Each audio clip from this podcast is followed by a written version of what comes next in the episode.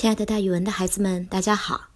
我呢，就是那个爱讲故事、爱到了自己都姓蒋的蒋楠老师。今天要给大家讲的成语故事叫做“小时了了”。这个成语是说，人不能因为少年时聪明而断定他日后一定会有作为。全句是“小时了了，大未必佳”，也就是说，小时特别特别的聪明，但是长大了之后呢，不一定会很好。汉朝的末年。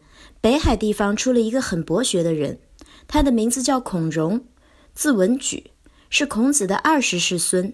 他从小呢就很聪明，小小年纪已是在社会上享有盛名。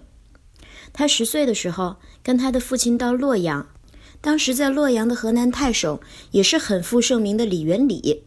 李元礼的才气啊很重，大家也都知道他很有名，因此在太守府中来往的人，除了他的亲戚。其余都是当时非常有才名的人，如果不是名人去访问他，李元礼的守门人照例是不通报的。可是年仅十岁的孔融却大胆地去访问这位太守。他来到府门前，对守门的人说：“我是李太守的亲戚，给我通报一下吧。”守门人通报之后，李太守接见了他。李元礼问他：“请问你和我有什么亲戚关系呢？”孔融回答道。从前，我的祖先仲尼，也就是孔子，和您家的祖先伯阳，也就是老子。老子姓李，名耳，字伯阳，有师资之尊。他指的是孔子曾向老子请教过关于礼节的问题。因此，我和你也是世交呀，李太守。当时有很多宾客在座，李太守和他的宾客对孔融这一番话都很惊奇。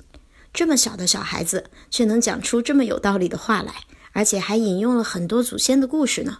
但是有一个姓陈的大夫晚到了，在座的宾客将孔融的话告诉他之后，他随口说道：“小时了了，大未必佳。”也就是说，这小孩小时候聪明，长大了可不见得哦。聪明的孔融听到了他的话，立刻反驳道：“我想陈大夫小的时候一定也是很聪明的吧？”陈大夫就给孔融的这一句话难住了。承认自己聪明也不是，说自己小时候笨吧，更不是那么回事儿。于是他半天说不出话来。孔融的这个故事呀，流传了下来，大家也把“小时了了”这四个字作为成语流传了下来。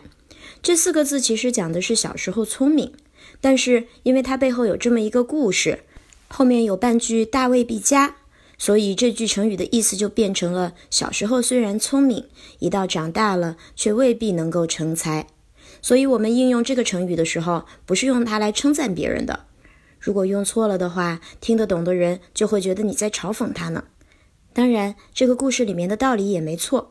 一个小孩子先天的聪明自然是好的，但如果没有后天的培养和努力，也会变成一块无用的材料。